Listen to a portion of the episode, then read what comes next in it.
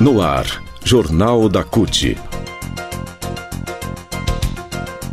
Notícias. Giro sindical. Direitos. Mundo do trabalho. Política. Economia. Saúde.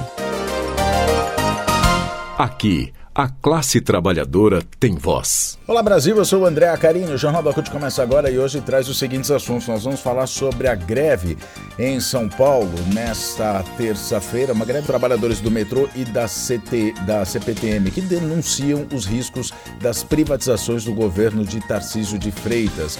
Nós vamos saber por que essa categoria, as categorias fizeram essa greve. Você confere também. Brasil registra a geração de 220.800 empregos em agosto, segundo melhor resultado do ano. A partir de agora, aqui no Jornal da CUT.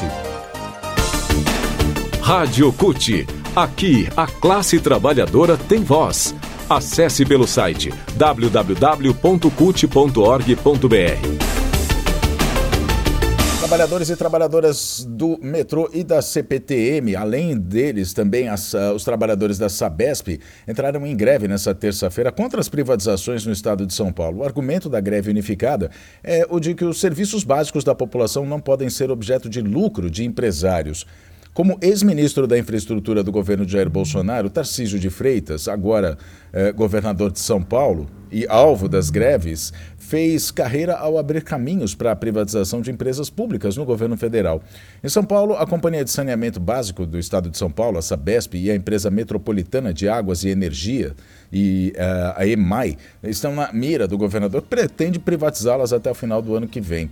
Os motivos, então, da greve dessa uh, terça-feira, metrô e CPTM, órgãos vitais para o transporte público na Grande São Paulo, também não escaparam à lista de empresas públicas que podem ser entregues à iniciativa privada. Segundo a presidente do Sindicato dos Metroviários de São Paulo, a privatização dos serviços do metrô, trens e da Sabesp já está em andamento e não apenas em fase de estudos, como afirmou Tarcísio. A Camila, que é a presidenta do, do sindicato, ela disse o seguinte: tem leilão marcado de privatização da linha 7 Rubi para o dia 29 de fevereiro. Ele já fez um edital de terceirização dos serviços do atendimento do metrô, que está previsto para ocorrer já na semana que vem, no dia 10 de outubro.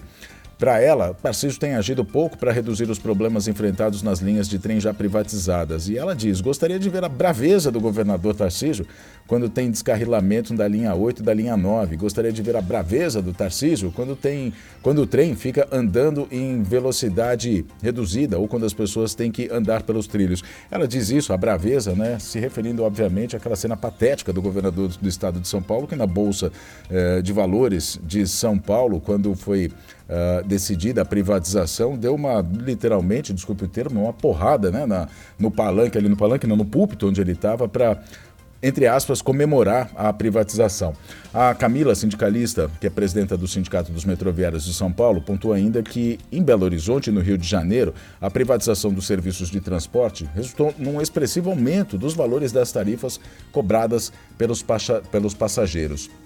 E diz que ele, Tarcísio, está encaminhando o projeto de lei de privatização da Sabesp na Assembleia Legislativa. Está conversando com os prefeitos de todas as cidades que têm os serviços da Sabesp, convencendo as prefeituras a abrir mão da autonomia dos municípios para avançar com o projeto de privatização. Segundo Camila, a paralisação dessa terça-feira defende os direitos dos trabalhadores e da população.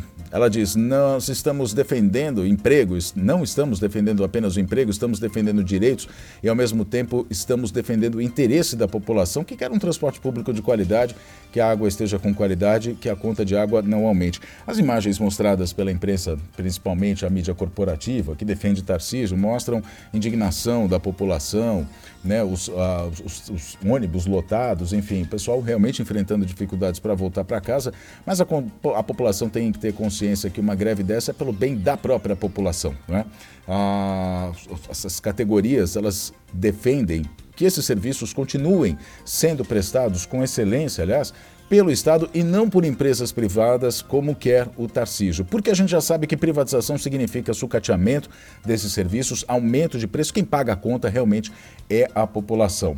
Pelo menos nove linhas do metrô e da CPTM foram paralisadas ontem. Era um balanço sobre a greve conjunta né, uh, feita no fim da tarde de ontem. O secretário-geral do Sindicato dos Ferroviários da Central do Brasil, o Múcio Alexandre, destacou que o movimento tem sido exitoso. No caso dos trabalhadores do transporte sobre trilhos, as entidades da categoria chegaram a propor ao governador a substituição da greve por um dia de catracas livres. E aí, assim, com o que eu acabei de dizer, população indignada, com certeza vai ter gente que vai falar assim: ah, mas não tem outra maneira? Tem outra maneira. A maneira justamente é essa, que é a catraca livre, que Tarcísio se recusou a permitir. É? O objetivo né, da catraca livre era permitir que os passageiros viajassem sem cobrança de passagem, ao mesmo tempo protestar contra o plano de privatização da CPTM e do metrô. No entanto, o governo recorreu da decisão e a justiça acatou o pedido alegando o alto risco de tumultos e possíveis acidentes nas estações. Ou seja, queriam abrir a catraca para atender a população realmente né? mas aí o Tarcísio foi lá na justiça e impediu isso. Ele ainda deseja privatizar o Porto de Santos, mas o órgão é controlado pelo governo federal, que se manifestou já contrário à venda. Sobre a Sabesp, um estudo inicial já foi concluído. Sobre o metrô e a CPTM, o governador afirmou que o estudo ainda está sendo realizado, sem especificar se o modelo desejado pela gestão é o de concessão ou realmente de privatização. E essa a privatização foi uma promessa de campanha de Tarcísio, né? a privatização da, da Sabesp, que é rejeitada pela maioria dos moradores do Estado. Dados, de acordo com a Datafolha, 53% dos paulistanos afirmam, aliás, não só dos paulistanos, como dos paulistas, já que tem outras cidades também, afirmam ser contrários à transferência da empresa para grupos privados. Outros 40% se declararam favoráveis, 1% indiferente e 6% responderam não saber.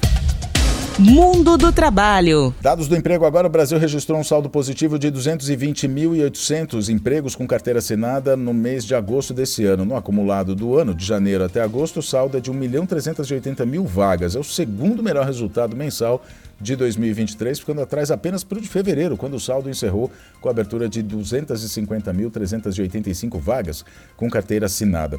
O saldo do mês é reflexo de 2 milhões e 99.211 admissões contra 1 milhão 878.367 demissões. No ano, essas admissões, as contratações, na verdade, alcançaram mais de 15 milhões e 900 mil, 15 milhões e 900 mil postos de trabalho sendo desligados 14 milhões e meio de trabalhadores.